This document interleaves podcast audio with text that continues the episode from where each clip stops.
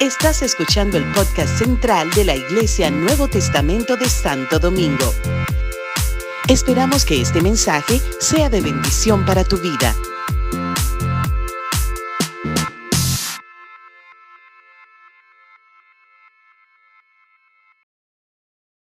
Aleluya. Gloria a Dios. Amén. Gloria a Dios. Bueno, yo le decía que no sabía si sentarme. Ya son más de 30 conociéndola. Y ciertamente me trae al, recuerdo, ¿verdad? El pastor Magdiel hablaba de, de San Pedro de Macorís. Y de ahí procedemos. Inicialmente, aunque no nací en San Pedro de Macorís, pero llegué muy muchacho a San Pedro de Macorís. Y al conocer al Señor, eh, una de las, o la iglesia que prácticamente me vio nacer y crecer fue la iglesia Nuevo Testamento. Doy gloria a Dios por los pastores que han pasado eh, por mi vida, que creo que son todos, analizando, todos los de aquí y otros que estuvieron aquí en el país. Y gloria a Dios por esos inicios en San Pedro Macorís, donde pudimos eh, compartir o pudimos recibir la enseñanza de muchos pastores entre ellos el pastor Magdiel Amén Taveras, que en ese tiempo llegó soltero y salió casado. Me acuerdo de Carmencita, bien flaquita ahí, bien con una guitarra, una cosa, gloria a Dios. Y luego se enamoraron, se casaron. Y gloria al Señor por todo lo que Dios ha hecho también en sus vidas. Damos gracias a Dios. En aquel lugar conocí mi primer amigo en la fe. Un amigo cristiano muy tremendo que está aquí en esta mañana hoy, nuestro hermano Aquino. Gloria a Dios. Cuando yo llegué a San Pedro de Macorís, era una iglesia, habían como 12 o 13 personas máximo, ¿verdad, Aquino? Sí, 14. Bueno, entonces yo creo que los únicos varones jóvenes éramos tú y yo y el hermano Domingo en ese tiempo. Así que Aquino también es una de las personas que conocía aquel tiempo y que pudimos compartir como amigos en la fe y gloria a Dios por la vida de Aquino.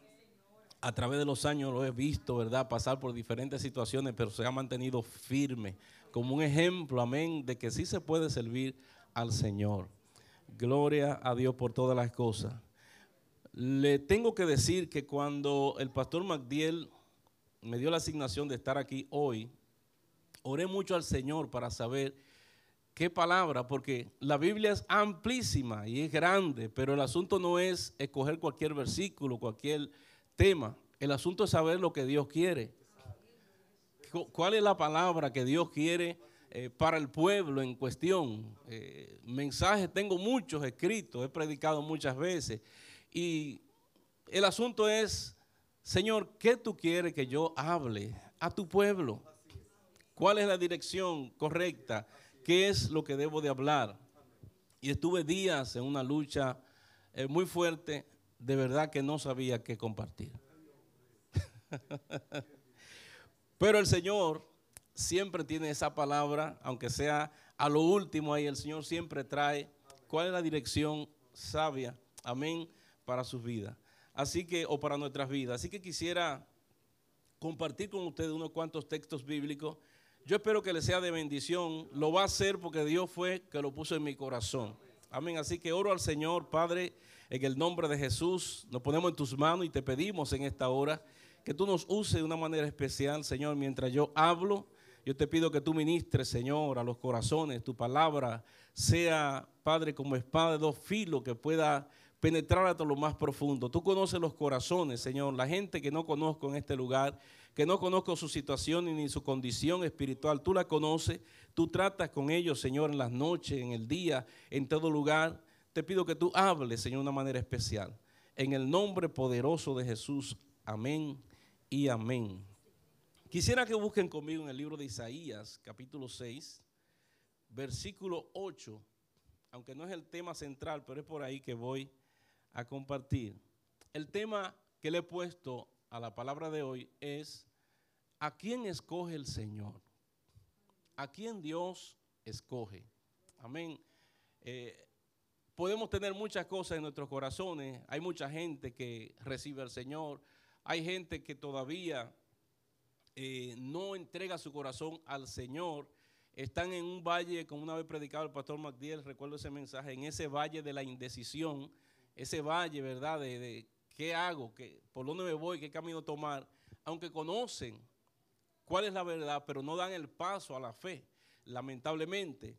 Pero ciertamente Dios tiene una palabra para todos, amén. Y Dios quiere ministrar y quiere llamar y quiere usar a todos, amén.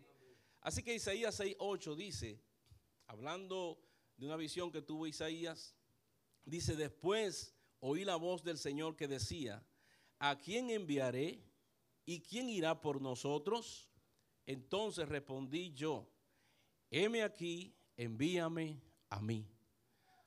Allí se encuentra Isaías, eh, es el, el, capítulo que dice, en el año en que murió el rey Usías, vi yo al Señor y sus faldas llenaban el templo, ¿verdad? Y habla y describe todo aquel espectáculo majestuoso de la presencia del Señor. El rey Usías había muerto y coincidencialmente, mire qué cosa, ahí fue que él pudo entonces empezar a ver al Señor. Pero ¿quién habla esto? Quien habla esto es Isaías. Isaías fue un hombre tremendo. Su trayectoria, si lo busca eh, en la historia, él fue escritor, fue poeta, fue un estadista. Amén. Fue un hombre que además era primo del rey. Amén. Era un hombre con una trayectoria tremenda. Y a veces nosotros leemos este versículo que dice, heme aquí, envíame a mí. ¿Y cuántas veces yo he escuchado de muchos de nosotros ese texto? Ligeramente nosotros fácilmente decimos para cualquier cosa, Señor, heme aquí, envíame a mí. Dios habla de un llamado, Dios habla de, llamar gente a su, a su grey, a su, a su ¿verdad? Al trabajo ministerial, no solamente para la salvación. Y mucha gente puede decir, Señor, envíame a mí. Pero el asunto es, ¿a quién Dios realmente elige? ¿Quién es o cuáles son las personas que Dios puede elegir para que ese llamado sea completado y que a su vez esa persona pueda desempeñar el trabajo por el cual Dios le llama. Es importante que entendamos que Dios quiere usarnos a todos. Amén. Dios quiere hacer cosas grandes con todos y cada uno de nosotros. Ciertamente, amado, nosotros vemos eh, en nuestro caminar muchas personas con talentos, con dones y con tantas cosas que Dios le ha dado. A veces ni vienen al Señor, pero esos talentos están ahí. A veces no lo desarrollan, pero eso está ahí. Y todo ser humano, yo sé que usted lo ha leído en una, en una ocasión eh, que salió un libro que se llama Una vida con propósito. Dice que todas las personas tienen un propósito en esta tierra para el cual han llegado. Hay un dicho que decía mi abuelo que a veces hay gente que entiende que llegaron a un lugar para que haya más gente. Están aquí para que haya más gente. No, mire, usted no ha llegado para que haya más gente. Dios creó las plantas, las piedras, los animales, creó todo lo que usted ve, las estrellas, pero a usted lo creó con un propósito especial. Si usted se fija, amén, si usted se fija, usted tiene una diferencia con todo el resto de las personas. Usted es un ser único. Usted puede buscar desde un extremo del otro, desde el oriente hasta, el occidente, y buscar personas que sean igual que usted y no lo va a encontrar. El ADN suyo es único. Su iris, ¿verdad? Lo que a veces hacen esa verificación para usted entrar a ciertos lugares es único. Sus huellas son únicas, es irrepetible. La gente puede nacer y estar en un mismo eh, vientre y pueden parecerse como dos gotas de agua, pero no son iguales. Así que es importante que usted entienda que Dios es alguien tan grande y tan especial que Dios creó a cada uno de nosotros con un propósito. El asunto está en quién está dispuesto a buscar ese propósito y a ejecutar eso que Dios ha puesto en el corazón de cada quien.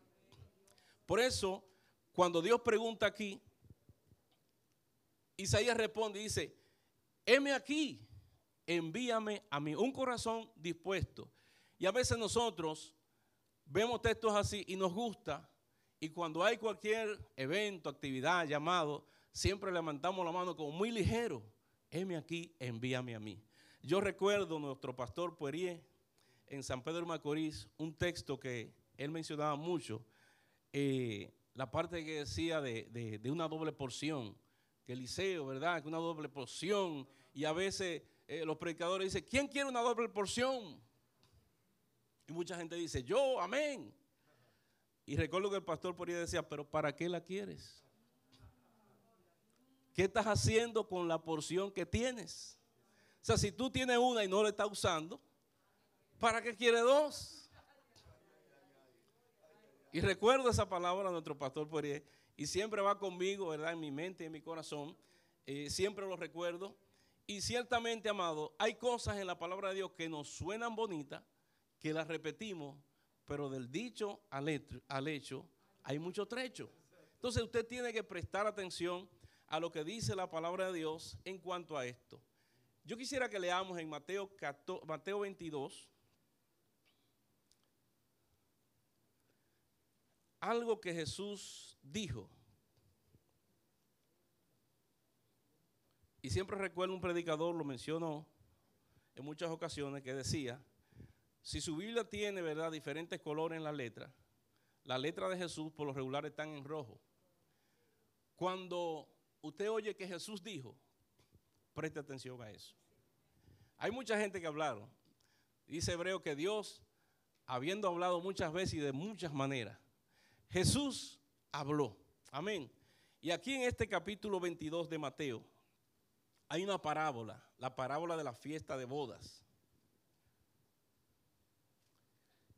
Y hoy quiero acogerme a aquel, aquella bienaventuranza, no sé quién la dijo, quién la escribió, que dice, bienaventurados los que predican corto, porque ellos se volverán a escuchar en la iglesia. No es bíblica, no está en la Biblia, pero Joyce, que es la como el control, ¿verdad? Yo espero no entenderme mucho. Amén. Dice la palabra de Dios en Mateos, Mateo 22, Mateo 22, a partir del versículo 1. Dice, respondiendo Jesús, le volvió a hablar en parábola diciendo, el reino de los cielos es semejante a un rey que hizo fiestas de bodas a su hijo y envió a sus siervos a llamar a los convidados a las bodas, mas esto no quisieron venir. Volvió a enviar a otros siervos diciendo, decid a los convidados, he aquí, he preparado mi comida mis toros y mis animales engordados han sido muertos y todo está dispuesto. Venían las bodas, mas ellos sin hacer caso se fueron uno a sus labranzas y otro a sus negocios. Y otros tomando a los siervos le, afrentaron y los mataron. Al oírlo el rey se enojó y enviando sus ejércitos destruyó a aquellos homicidas y quemó su ciudad. Entonces dijo a su siervo, las bodas a la verdad están preparadas, mas los que, los que fueron convidados no eran dignos. Y pues a la salida de los caminos y llamad a las bodas a cuanto halléis. Y saliendo los siervos por los caminos, juntaron a todos los que hallaron juntamente malos y buenos, y las bodas fueron llenas de convidados. Y dice el versículo 14, porque muchos son llamados y pocos escogidos. Esa historia usted la conoce, ¿verdad? Aquel rey que invitó a aquellas bodas. Y hay otra porción donde, donde habla acerca de las excusas que pone la gente. Dios hace la invitación, Dios hace el llamado, Dios habla los corazones, Dios trae eh, a las vidas una palabra para llamarlo a la salvación. Hay gente que en, esta, en este primer llamado para la salvación ponen cosas como tan que lo hacen a usted hasta llorar. Y quizá usted dice, wow, pero mira qué corazón. Yo no vengo al Señor porque cuando yo tome una decisión, yo quiero tomarla de verdad. Y yo no quiero eh, apartarme. Eso suena bien. El asunto es que tú desconoces que no por tu fuerza y que no es porque tú quieras o no quieras. El asunto es que Dios es el que te da la fortaleza para tú cumplir, ¿verdad?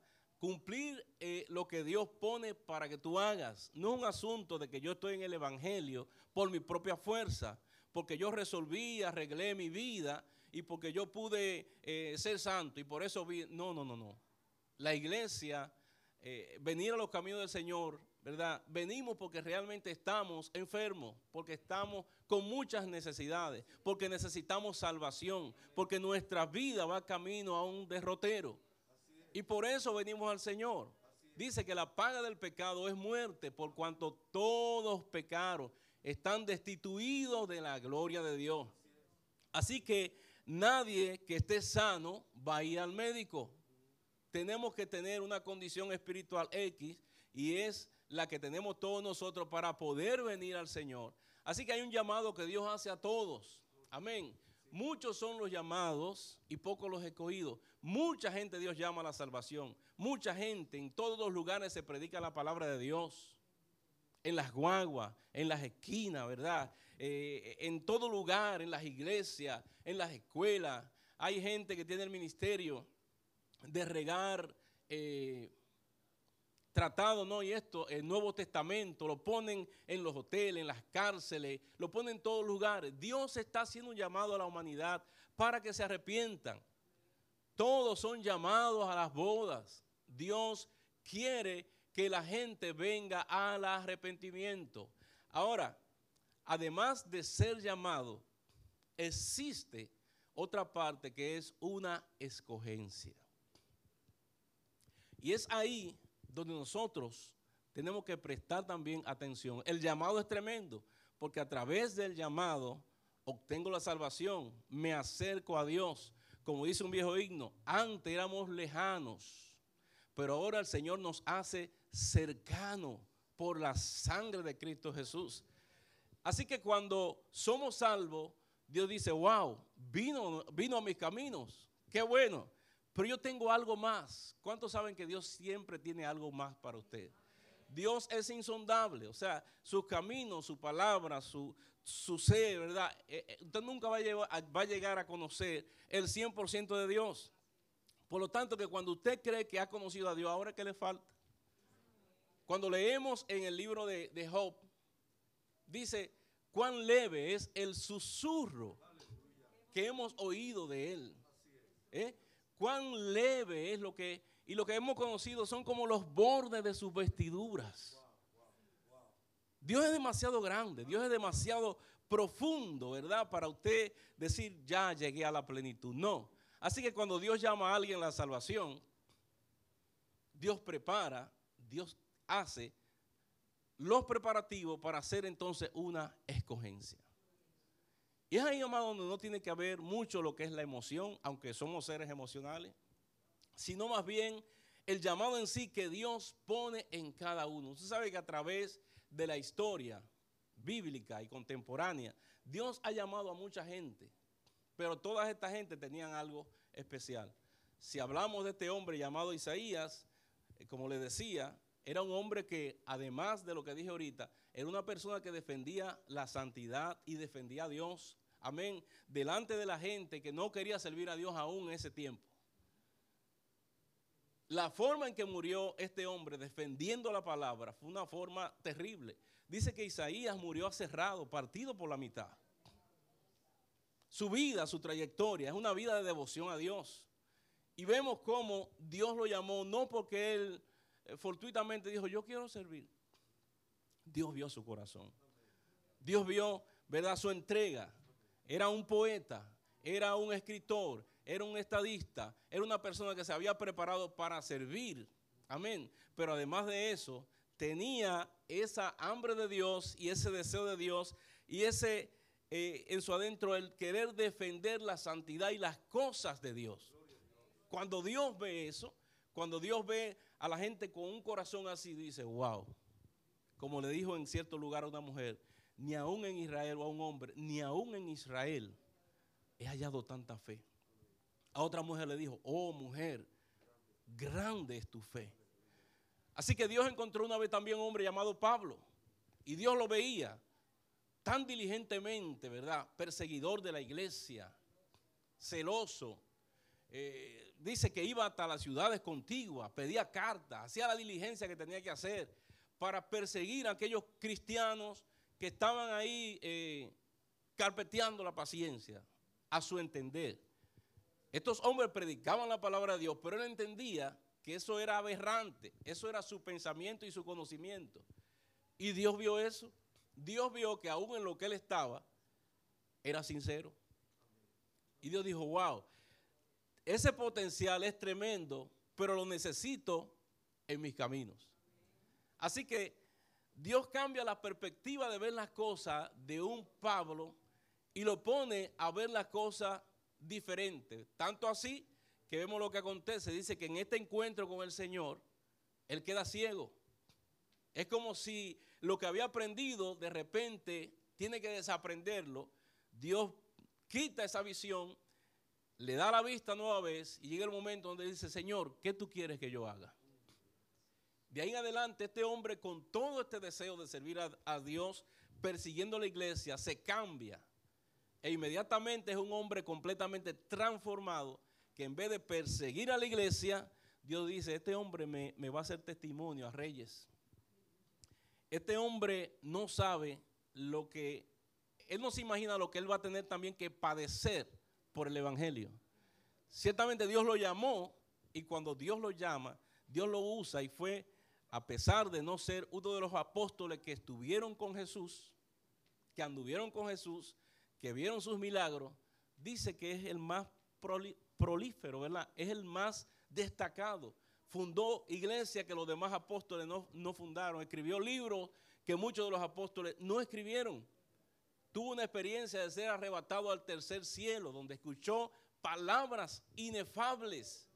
¿Cuán experiencia tuvo un apóstol Pablo con el Señor, llamado por Dios? Pero cuando vemos en la historia bíblica también del Antiguo Testamento, hay un grupo de gente, hay un grupo de gente que de repente Moisés está allá en el, en el, en el monte, buscando la ley, buscando la dirección de Dios.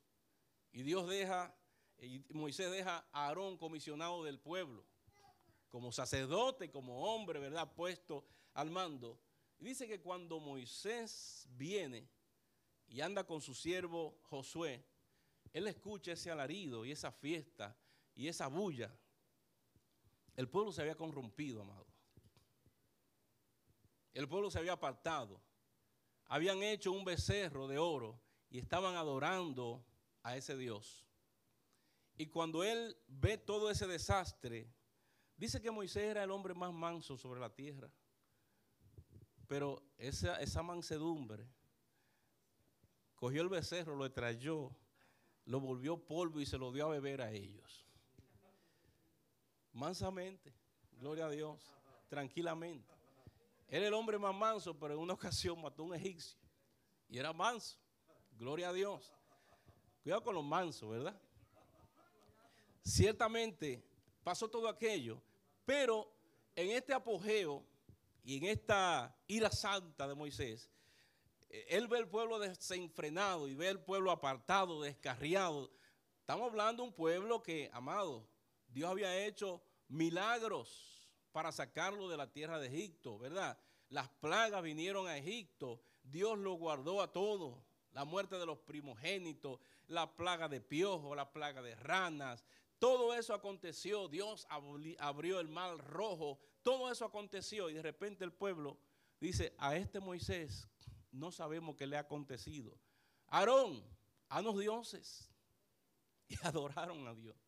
Cuando Moisés ve todo esto, amado, Moisés hace una pregunta al pueblo y dice, ¿quién está por Jehová?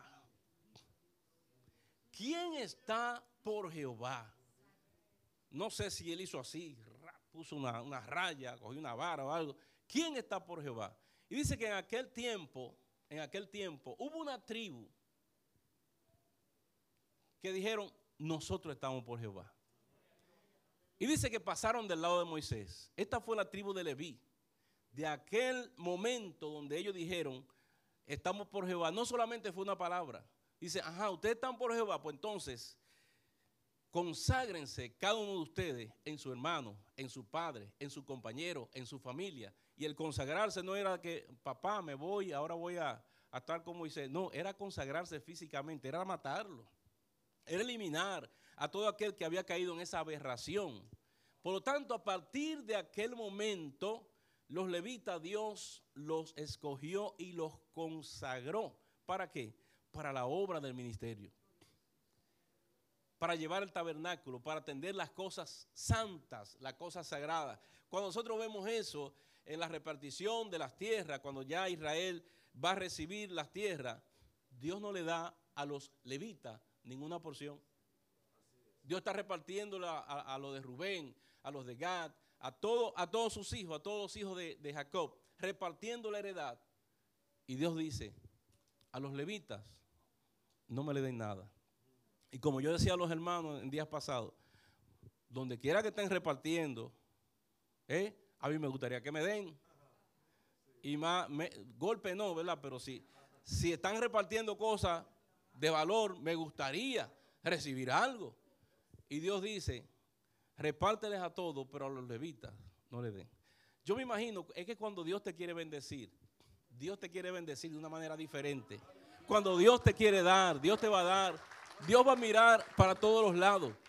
Y me imagino que cuando estaban repartiendo, ¿verdad? O dando los decretos de cómo iban a ser repartidas la tierra, Dios miraría qué, qué, cuál es la tierra más fructífera, cuál es la que más ríos tiene, cuál es la que mejor produce, dónde es el lugar donde se dan las uvas como, como si fueran del tamaño de cocos, no sé. Vamos a darle lo mejor. Y dijo, no, no, no, no. Yo le tengo algo mejor. Su heredad soy yo. Amén. Su heredad soy yo. Por lo tanto, los levitas no tuvieron heredad entre sus hermanos, sino que Dios dijo, la heredad, tu suerte, soy yo. Cuando usted tiene a Dios, usted no tiene necesidad de depender de esto o de aquello. Usted tiene al dador de la vida. Usted tiene al dador de las provisiones. Usted tiene a todo aquel. Amén. Todo lo que usted pueda necesitar. Es como cuando usted anda con su hijo con su hija. Pequeños, ¿verdad? Ellos no necesitan dinero. ¿Para qué? No andan con papá. No andan con mamá. Cualquier cosa que ellos pudieran necesitar, hay un respaldo. Eso pasa con nosotros y con Dios. Lo que usted necesite no es que usted depende de un sueldo o depende de un doctor o depende de, cualquier cosa para usted decir estoy, estoy, sano, tengo dinero. No, es que su dependencia es de Dios. Gloria a Dios por la gente que Dios usa, gloria a Dios por el trabajo, gloria a Dios por lo que tenemos, pero su dependencia es de Dios. Así que Dios bendijo a esta tribu de una forma especial, diciéndole, tu heredad soy yo. Y describe la palabra, todo lo que hizo el Señor. Pero vemos, amados, también, si vamos a Lucas 5, 6, ahí cuenta la historia, la historia de un hombre muy especial, o de dos hombres muy especiales. Uno es Juan el Bautista. A la hora de venir a la tierra, un hombre como Juan el Bautista, me imagino al Señor diciendo, wow, este hombre no puede venir en cualquier estuche. Este hombre tiene que ser, ¿cómo, ¿cómo, lo haría, verdad? ¿A quién Dios escoge para ciertas cosas? Dios no pasa por ahí y escoge el primero que pase. No, Dios ve el corazón. Obviamente, Dios no ve necesariamente eh, cuánta carrera tú tienes. Y, no, Dios ve cosas específicas en el corazón. Así que cuando viene Juan el Bautista, del cual Jesús testificó y dijo, no hay un hombre que se haya levantado como este. Mire, de los nacidos, como dicen por ahí, estaban mencionando, de los nacidos de, de mujer, no ha habido un hombre como Juan el Bautista. Mire, no hay un Moisés, no hay un Elías, no hay, Juan el Bautista le supera a todo. Él tuvo la oportunidad de ser aquel que anunciara, ¿verdad? Al Señor, que bautizara al Señor. Dios le dio esa escogencia, pero para que este hombre viniese a la tierra, Dios primero hizo algo muy especial para escoger quién había de ser, quiénes habían de ser sus padres. Cuando leemos en Lucas 1, versículos 5 al 6,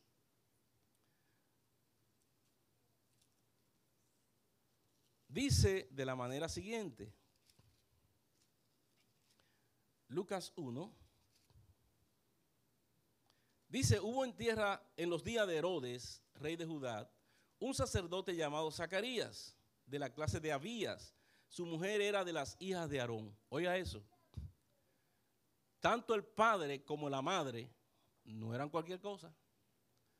Dice que este hombre llamado Zacarías era de la clase de Adías, o sea, era de los levitas, era, era de la descendencia de Leví, era alguien del linaje sacerdotal, era alguien muy especial. Y gloria a Dios por la gente que Dios ha llamado y la gente que está en el Señor. Y dice que su mujer, oiga eso, era de las hijas de Aarón. Mire, eso no es cualquier cosa. Todo eso está bien. Pero lo que más me llama la atención es lo que dice el versículo 6. Dice, ambos eran justos delante de Dios y andaban como en todos los mandamientos y ordenanzas del Señor. De la tribu de Leví, descendiente de Aarón, pero además de eso, esa gente estaban andando muy correctamente. Cuando usted buscaba a Elizabeth o buscaba a Aarón y trataba de, déjame ver, ¿en qué le puedo yo buscar una? Dice, no, déjame ver por aquí. Tampoco. Es como Daniel. Daniel en aquel lugar buscaban qué tacha tenía Daniel. No encontraban por dónde entrarle.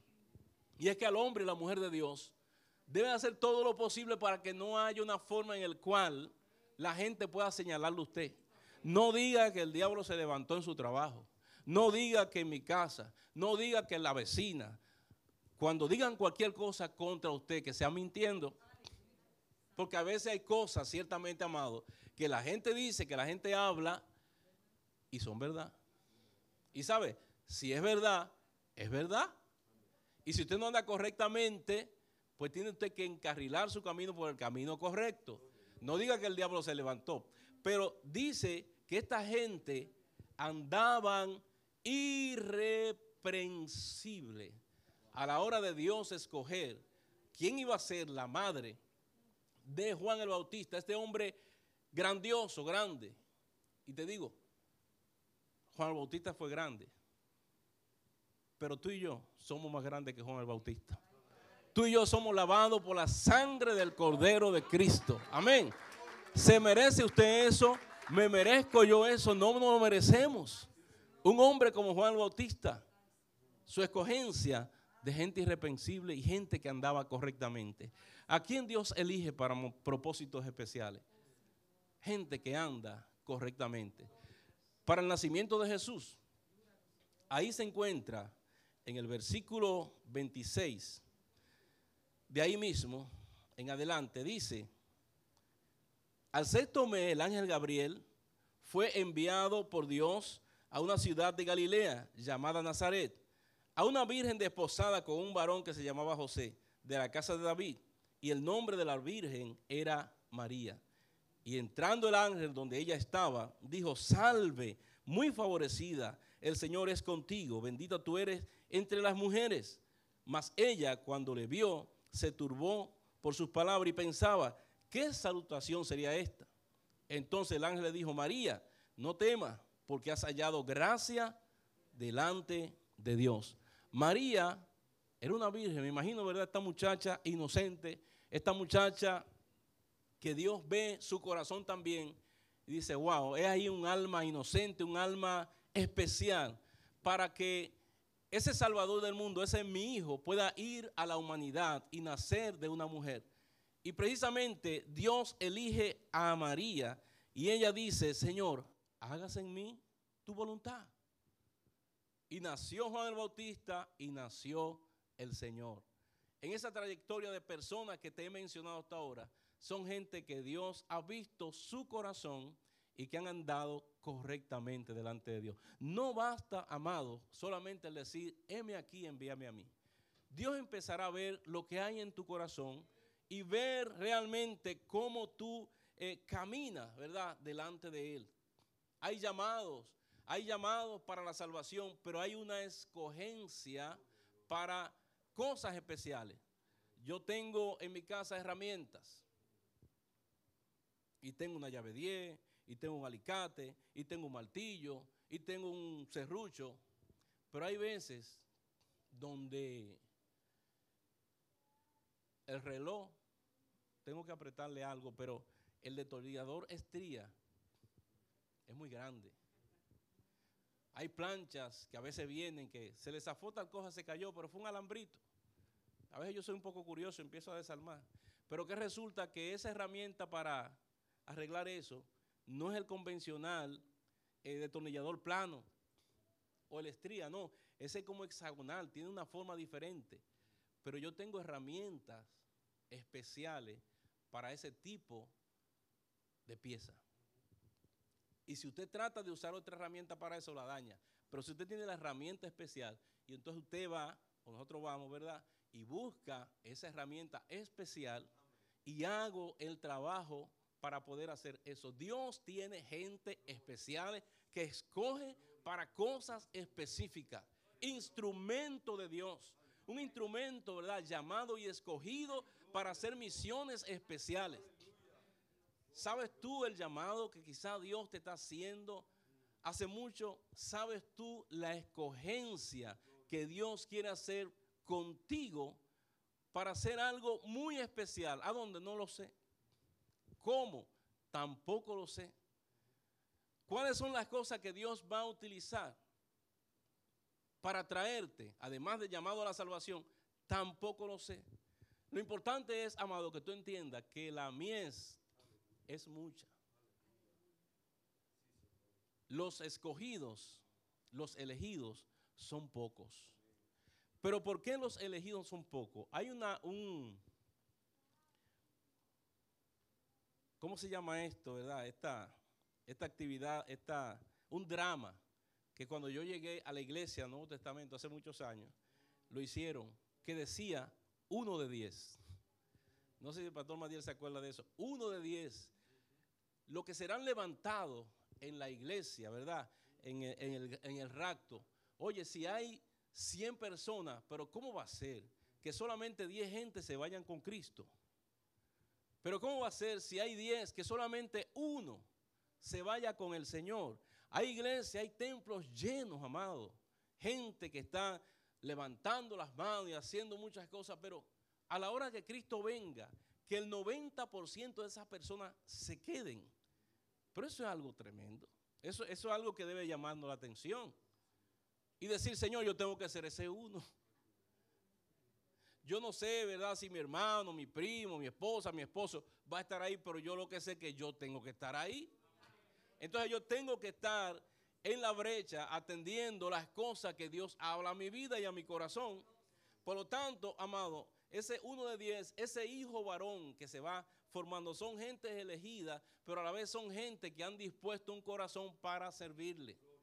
Son la gente que Dios va a tomar para usarlo en diferentes cosas. Dios llamó a mucha gente. No es el que se ofrece solamente, sino también aquel que tiene un corazón dispuesto para Dios. En aquel lugar llamado Ur de los Caldeos, la tierra había sufrido una apostasía a nivel mundial. La torre de Babel se había erigido o habían empezado a hacerla y la gente, ¿verdad? Estaban ahí, vamos a hacer una torre que llegue hasta el cielo, ¿verdad? Y, y cuando se encuentran en aquel lugar, vemos cómo Dios confunde el lenguaje de aquellas personas. Y cuando Dios confunde el lenguaje, dice que fueron esparcidos, ¿verdad? Cada quien tuvo que coger por su lugar. Toda esa gente que estuvieron hasta ahí habían escuchado de Dios. Hubieron gente a través de la historia que conocieron a Dios. Obviamente, entre ellos estuvo Adán. Adán conocía a Dios, Dios se paseaba en el huerto y él se descarrió, pero él conoció a Dios. Cuando usted empieza a leer la trayectoria y la descendencia, dice que hubo un hombre que caminó con Dios, anduvo con Dios, y fue tanto esa, esa, esa comunión con Dios que un día Dios dijo, wow, pero este hombre es tremendo, déjame llevármelo. Y dice que Dios se lo llevó. Este fue Enoch. Pero cuando habla de un hombre también en esa misma trayectoria llamado Noé, dice que también Noé anduvo con Dios. Y cuando usted lee en el libro de, de, de Génesis, capítulo 6, versículo 8 por ahí, dice que Noé halló gracia delante del Señor y Dios lo escogió para algo especial. En ese tiempo había una apostasía, había una, una cosa terrible, la gente no buscaba a Dios. Pero Noé había escuchado de Dios. ¿Cómo había pasado? Dentro de tanta gente que se habían descarriado, todos se habían apartado, cada quien cogió por su camino, hubo un hombre que halló gracia en los caminos del Señor y confiaba en Dios y creía en Dios. Hay veces donde hay mucha gente que no está atento a las cosas de Dios, pero siempre hay uno. Siempre hay alguien en el cual ese remanente de la palabra queda atesorada en el corazón. No sé cuántas personas nos están escuchando, no sé cuántos hay aquí específicamente, pero yo sé que alguien Dios está llamando para un propósito especial. Yo no sé si es para 10 o para 20 o para uno, pero Dios algo tiene con alguien, especialmente en esta mañana. ¿Quién es? No lo sé, pero yo sé que Dios puso esto en mi corazón para alguien. Por eso, amado, cuando Noé eh, sucede aquello, ¿verdad? Noé es usado por Dios y y la palabra de Dios queda implantada aún en sus hijos. El tiempo transcurre y llega el momento en el cual Abraham se encuentra en Ur de los Caldeos, una tierra pagana. Allí estaban sus padres, Taré. Esa gente servían a ídolos. Esa gente servía a, a dioses que no era el Dios verdadero. Pero entonces, ¿cómo un hombre de repente escucha una voz y este hombre escucha esa voz y la sigue. Había un hombre llamado Abraham que de alguna manera u otra la palabra de Dios estaba en su corazón. Por eso cuando Dios habla desde el cielo y le dice, Abraham, deja tu tierra y tu parentela. Esa palabra se activa en él, dice, este es el Dios del cual quizá me habló mi madre o mi padre, o lo escuché de alguien, de la historia de, de, de, Noé, la historia de Not, algo había escuchado Abraham y cuando él escucha eso, esa palabra se activa. Y dice que Abraham salió de su tierra, de su parentela, sin saber a dónde iba. Qué tremendo es cuando Dios elige a persona y esa persona le escucha. Esa persona, ¿verdad? Eh, puede estar atenta atento a la voz de Dios. Amado, en este tiempo, ya pasaron los tiempos de Abraham, los tiempos de Not, los tiempos de, Isaac y de todas esas personas, en este tiempo hay gente específica que Dios tiene propósito. Hay un libro de los hechos que quedó inconcluso, que no se terminó de escribir. Hubo personas, ¿verdad?, que Dios lo usó tremendamente. Un Felipe que predicó, que fue un tremendo evangelista. Hubo un Pablo, hubo una Priscila y Aquila. Hubieron gente que tuvieron su protagonismo en un momento dado. Pero ¿y ahora? ¿quién va a terminar de escribir el libro de los hechos? ¿Quién va a seguir escribiendo la historia de la iglesia?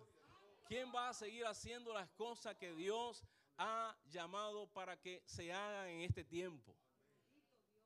Las iglesias, como decía el pastor David en días pasados, en la reunión, en una reunión que tuvimos, y nos decía, ustedes están envejeciendo. Quizás no lo dijo con esa misma palabra, pero amado, pensando, lo pienso en la iglesia que pastoreamos, ¿quiénes van a seguir nuestros pasos? En aquel tiempo estaba el pastor Poirier, estuvo el pastor Magdiel, estuvo, hoy tuvieron otros pastores, y hubieron personas que recibimos un llamado y en un momento dado despertamos y estamos en estos caminos. Pero en este tiempo, cuando el pastor Magdiel ya no esté aquí en esta iglesia, la pastora Carmencita no lo esté. Y eso quizás va a ser más rápido de lo que usted se imagina. No lo estén porque estarán atendiendo a otras iglesias. No lo estén porque estarán haciendo un trabajo de supervisión y le demandará tanto tiempo los viajes, le, le demandarán tanto tiempo el atender las necesidades de las iglesias que ya no podrán estar aquí todo el tiempo. ¿A quién Dios enviará para estar en este lugar? ¿A quién Dios enviará para estar en San Pedro de Macorís? ¿A quién Dios enviará para estar en Higüey? ¿A quién Dios enviará para estar en Punta Cana? o estar en la Romana, o estar en Santiago. Quizás ligeramente muchos de nosotros podemos decir, heme aquí Señor, envíame a mí. Mira tu corazón. Escucha quién Dios ha elegido. Escucha primero qué es lo que Dios ve. Dios no ve necesariamente tu currículum. Que habla tres idiomas, cuatro idiomas, que habla, tienes un doctorado en qué sé yo qué cosa, un PhD, y tiene 20. No, Dios, eso está bien, eso está bueno. Pero Dios va a ver primero tu corazón. Y Dios te va a elegir y te va a poner en alto. Y Dios te va a poner en un lugar donde tú puedas ser aún mejor que aquel que te enseñó. Donde superes, ¿verdad? Las cosas. Jesús dijo, mis discípulos van a hacer, ustedes van a hacer cosas más grandes todavía. Por lo tanto, por lo tanto, amado, Dios nos llama en este tiempo a preparar nuestros corazones, a preparar nuestras vidas para eso. Finalmente, finalmente en el libro de Salmos, Salmo 101, versículo 6, dice, mis ojos pondré en los fieles de la tierra. ¿A dónde que Dios va a poner sus ojos? Hay mucha gente, amado. Hay muchas megas iglesias. Hay mucha gente diciendo, Señor, Señor. Hay mucha gente saltando. Hay mucha gente hablando eh, de muchos temas, ¿verdad? De la Biblia, que se saben todo y cien cosas más. Que saben hebreo, que saben, y todo eso está bien. Pero dice la palabra, mis ojos voy a poner en los fieles de la tierra. ¿Para qué? Para que estén conmigo. Y dice, el que ande en el camino de la perfección, este me servirá. No significa que usted sea perfecto ya. No significa que ya usted, bueno, el día que ya usted esté perfecto, mire, Dios se lo lleva a este lugar. El día que ya usted no tenga usted llegó a la perfección, para sí mismo, para que no se dañe, Dios se lo lleva. Amén. Eh, caminó con Dios, dijo, pero este hombre está perfecto, ¿qué más necesita? Para que no se me dañe, me lo llevo. Amén. Así que Dios se lleva a gente, ¿verdad? Que llega a la perfección. Pero no dice ahí que tengo que ser perfecto, dice, el que ande en el camino. Cada día usted está buscando, buscando a Dios, arreglando las cosas que todavía no están listas, ¿verdad? Que usted, wow, todavía no estoy perfecto, tengo una boca, tengo una lengua, Señor, que a veces se me pasa. Señor, a veces hablo mentira, a veces ofendo, pero usted clama cada día, Señor, ayúdame. Señor, fortaléceme. Señor, ayúdame a vencer cualquier cosa de mi carne. Usted está en el camino de la perfección. Son gente así que Dios va a llamar para usar. Amén. Son gente así que Dios va a llamar para que ciertamente vaya a diferentes lugares. Hay mucha gente, amado, enganchado. Hay mucha gente que se autollaman. Hay mucha gente que usted puede ver mucha propaganda y muchas cosas, pero hay gente que Dios llama de verdad. Hay muchos malos testimonios, pero hay siervos de corazón. Hay gente que usted ni yo conocemos, que están por allá en un campito escondido, quizá pasando hambre. ¿eh? Pasando necesidades. Es posible que no sean conocidos en las redes. Es posible que la gente no le diera mucho like o no le haya dado like nunca. No tienen ni, ni, Instagram, no tienen Facebook, no tienen WhatsApp, no tienen nada de eso, pero son conocidos por Dios. Son conocidos por Dios y son obedientes, amén, al llamado que Dios ha puesto. Hubo un pastor que vino de un lugar del este con su esposa y se radicó aquí en la capital. Y llegó un momento donde esa persona, en su trayectoria, en su caminar, en un momento dado, se vio inclusive conchando aquí en la capital.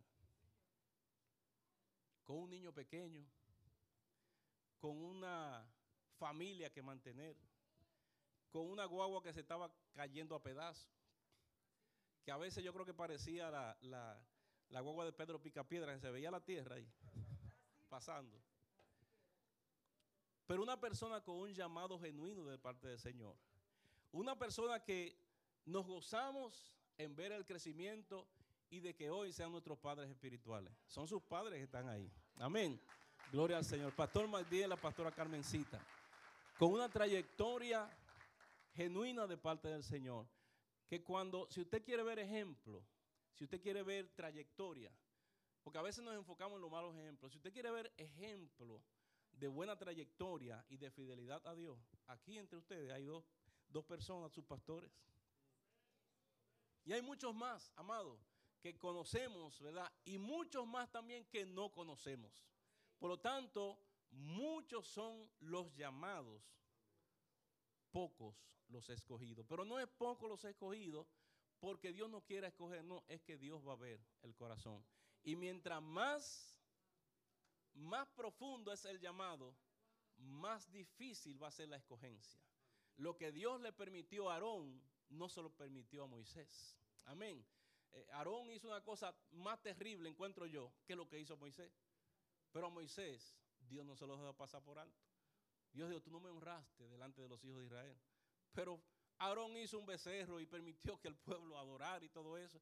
Y Moisés lo que fue, ¿qué fue lo que hizo? Que Dios le dijo, abra la peña y un pique de eso, él lo que hizo fue que la golpeó. Si usted compara una cosa y la otra, y es que cuando hay un llamado de Dios para algo, Dios siempre va a demandar más y más. Lo que Dios le permite a tu hermano que está a tu lado, no te lo, no te lo va a permitir a ti. Así que prepárate, que Dios tiene cosas grandes para contigo. Yo quisiera orar, amén, por usted antes de despedirme. Y le pido que se ponga de pie, gloria a Dios en esta hora. Yo sé que en este lugar hay personas que Dios ha llamado al ministerio y que quizás muchas veces le han dicho al Señor, Señor, heme aquí, envíame a mí. Dios tiene gente preparada para cosas específicas. Dios tiene eh, personas, ¿verdad? Diseñadas, ya trabajadas para, para cosas específicas, para misiones específicas. Dios va a despertar algo. Dios va a hacer algo en tu vida y en mi vida. Te lo dice alguien que por muchos años, ¿verdad? Por muchos años corrió del Señor. Estaba dentro de la palabra, estaba en el camino del Señor. Pero llegó un momento donde Dios dijo, ya es el tiempo. Y cuando no me di ni cuenta, pude decir como dijo este, este profeta, me sedujiste Jehová y fui seducido. Fuiste más, más fuerte que yo. Cuando en el momento donde no sabía dónde estaba, ya Dios me tenía haciendo lo que era su voluntad. Hay gente así en este lugar. Y hay gente que está por las redes que también están en esa condición. Sé obediente al llamado de Dios. Amén. No resista ese llamado. Pablo pudo decir una palabra. Doy gracias a Dios que me tuvo por fiel. Es Dios que te pone por fiel. Es Dios que te mira y dice, wow, Él está en el camino. Él está en el camino de la perfección. Este me va a servir. El Salmo 32, 8 dice, te haré entender el camino en que debes andar. Sobre ti fijaré mis ojos. Mira el camino que Dios te traza para que camine. Dios quiere fijar su vida, su vista en tu vida. Aleluya. Padre amado, te adoramos y damos gracias en esta hora. Te damos gracias, Señor, por tu grande amor y bondad. Te damos gracias por tu palabra, Señor, oh Dios, viva y eficaz. Que yo sé que habla a los corazones y a las vidas. Doy gracias, Señor, por todo lo que tú haces en nosotros. Señor, no es por nuestra fuerza, no es por nuestros talentos, no es, Señor, por las cosas que nosotros hayamos hecho. Más bien, nuestra justicia se convierte en trapo de inmundicia delante de ti. Y ni aun los ángeles, Señor, son limpios y resplandecientes delante de tu presencia. Oramos, Señor, en esta hora por cada hombre en este lugar, por cada mujer al cual tú has llamado para un propósito específico. Señor, sean operaciones, sean evangelistas, sean, Señor, o oh Dios, gente con dones, talentos del canto, sean personas con llamados pastorales con llamado de profeta, con llamado, Señor, Padre de, maestro de la palabra, de no importa el llamado que tú le hayas puesto, Señor. Yo te pido que en esta hora tú despiertes, Señor, ese espíritu. tú despiertes esa gracia, tú despiertes, Señor, ese interés de buscar de ti, de andar, oh Dios, en tus caminos. Te pido, Dios, oh Dios, que tú le traigas a una revelación más profunda. Que tú le traigas, Señor, oh Dios, a un llamado más estrecho, más profundo, Señor, oh Dios, de tu palabra. Oramos, Padre, para que tú le des la dirección. Tú ponga colirio, oh Dios, en sus ojos. Y esa visión, oh Dios, sea abierta, sea revelada. Quita todo velo. Quita, Señor, todo obstáculo. Manifiesta tu gracia y poder. Todo espíritu de condenación, Señor, oh Dios, que pueda haber. Toda excusa, oh Dios, que salga muchas veces y que impida, Señor, el fluir y que impida, Señor, oh Dios, ese llamado sea quitado en el nombre de Jesús. Oh Señor, mira las próximas generaciones que tienen que estar formándose. Así, Señor, oh Dios, como mientras Josué, mientras Moisés envejecía, tú formabas un Josué. Oh Señor, oh Dios, forma en este tiempo Josué.